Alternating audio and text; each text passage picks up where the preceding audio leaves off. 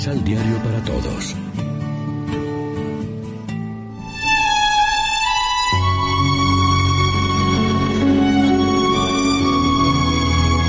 En el monte Sinaí le dijo el Señor a Moisés, vuelve allá abajo, porque tu pueblo, ese pueblo que sacaste de Egipto, se pervirtió. Ya se desviaron del camino que yo les había señalado. Acaban de hacer un toro de metal fundido y se han puesto a adorarlo y a ofrecerle sacrificios y decir, Este es tu Dios, Israel, el que te sacó de Egipto. Y el Señor añadió a Moisés, Veo que ese pueblo es un pueblo testarudo. Quítate, pues que voy a descargar mi furor contra ellos y a exterminarlos, y de ti voy a ser una gran nación.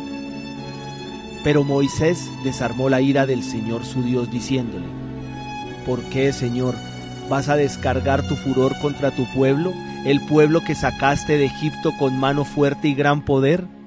Acuérdate de tus siervos Abraham, Isaac e Israel. Jurando por tu vida, tú les prometiste que les darías una descendencia tan numerosa como las estrellas del cielo, y que a ella le otorgarías como herencia perpetua toda esa tierra que dijiste. Entonces el Señor se conmovió y no le aplicó a su pueblo el castigo anunciado. Palabra de Dios. Te alabamos, Señor.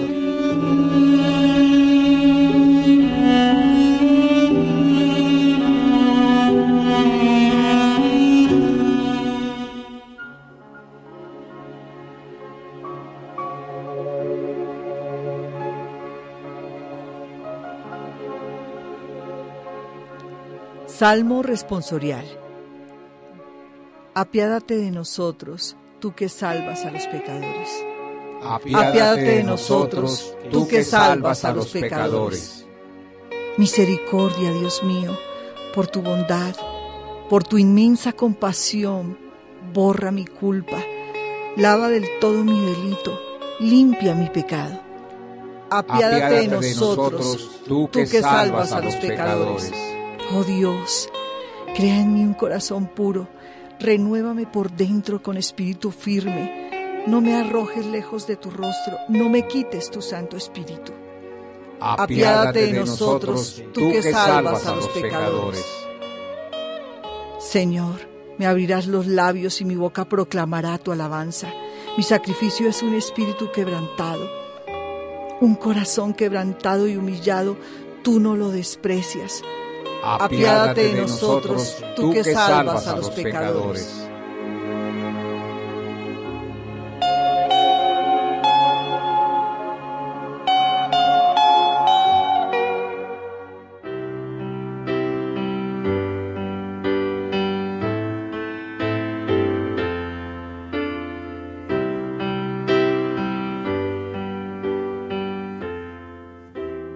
De la primera carta de San Pablo a Timoteo. Querido hermano, doy gracias a aquel que me ha dado fuerzas para trabajar, a Cristo Jesús nuestro Señor, que tuvo la suficiente confianza en mí para encargarme este servicio, a pesar de que antes yo lo había ofendido con blasfemias y lo había perseguido e injuriado.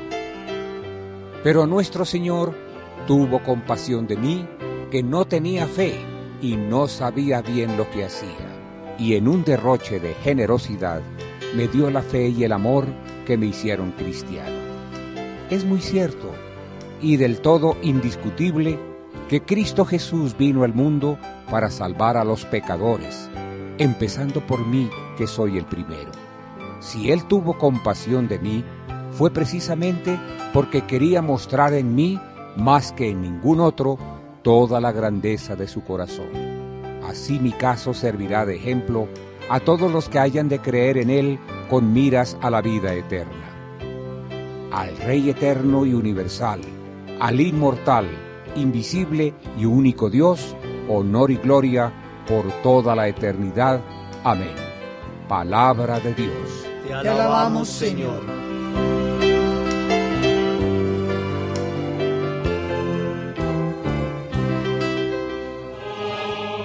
Proclamación del Santo Evangelio de nuestro Señor Jesucristo, según San Lucas. Todos, publicanos y pecadores, se acercaban a Jesús para escucharlo. Los fariseos, pues, con los maestros de la ley, murmuraban y criticaban. Este hombre recibe a los pecadores y come con ellos. Entonces Jesús les dijo esta parábola.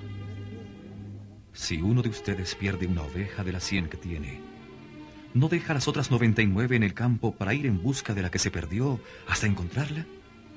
Y cuando la encuentra, muy feliz la pone sobre los hombros y al llegar a su casa reúne amigos y vecinos y les dice, Alégrense conmigo, porque encontré la oveja que se me había perdido.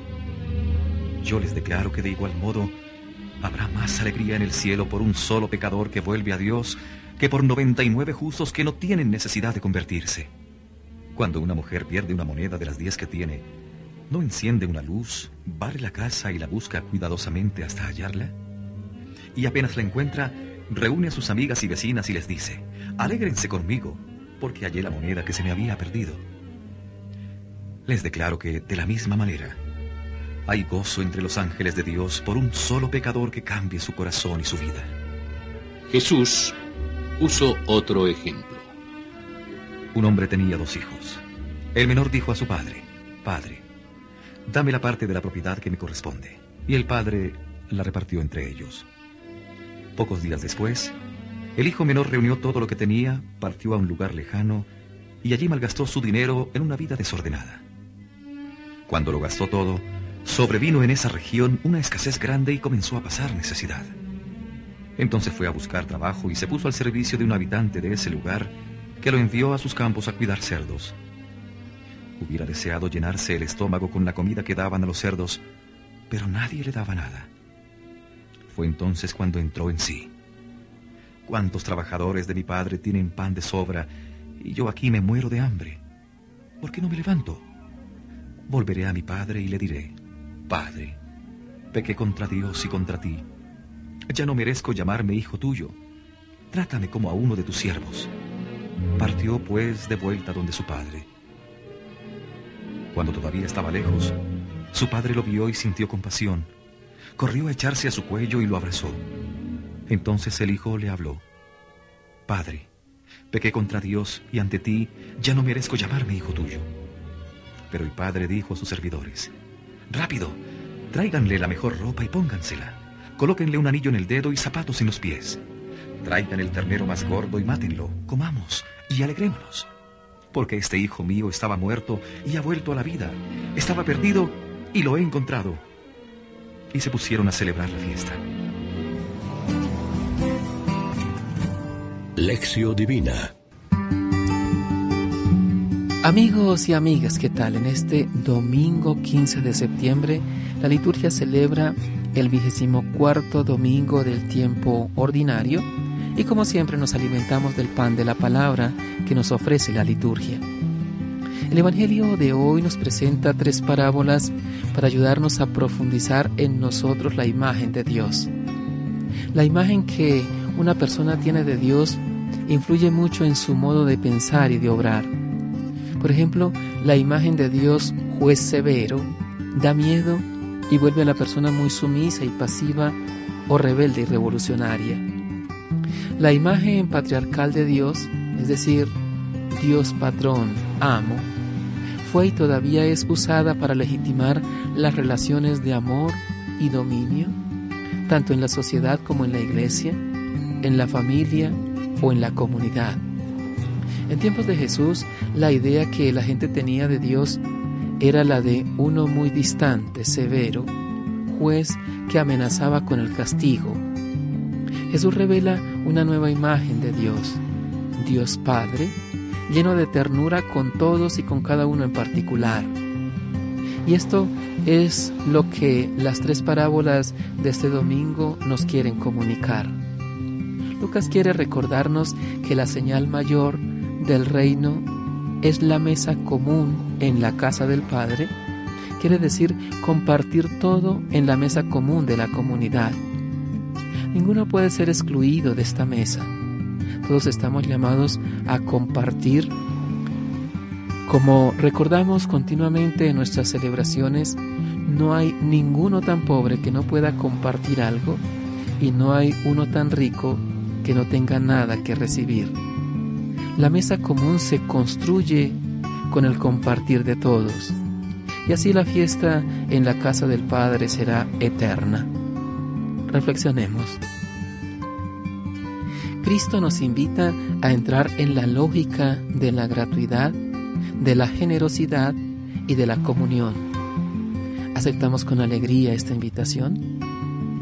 Oremos juntos. Señor, las dimensiones de tu misericordia nos sobrepasan. Ayúdanos a ser personas generosas en el perdón, amplias en posibilidades de retorno a casa, alegres ante la reconciliación Amén. María, Reina de los Apóstoles, ruega por nosotros.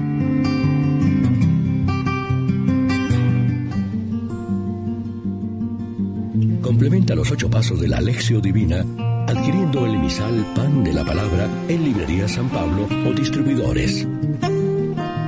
Más información www.sanpablo.co Pan de la Palabra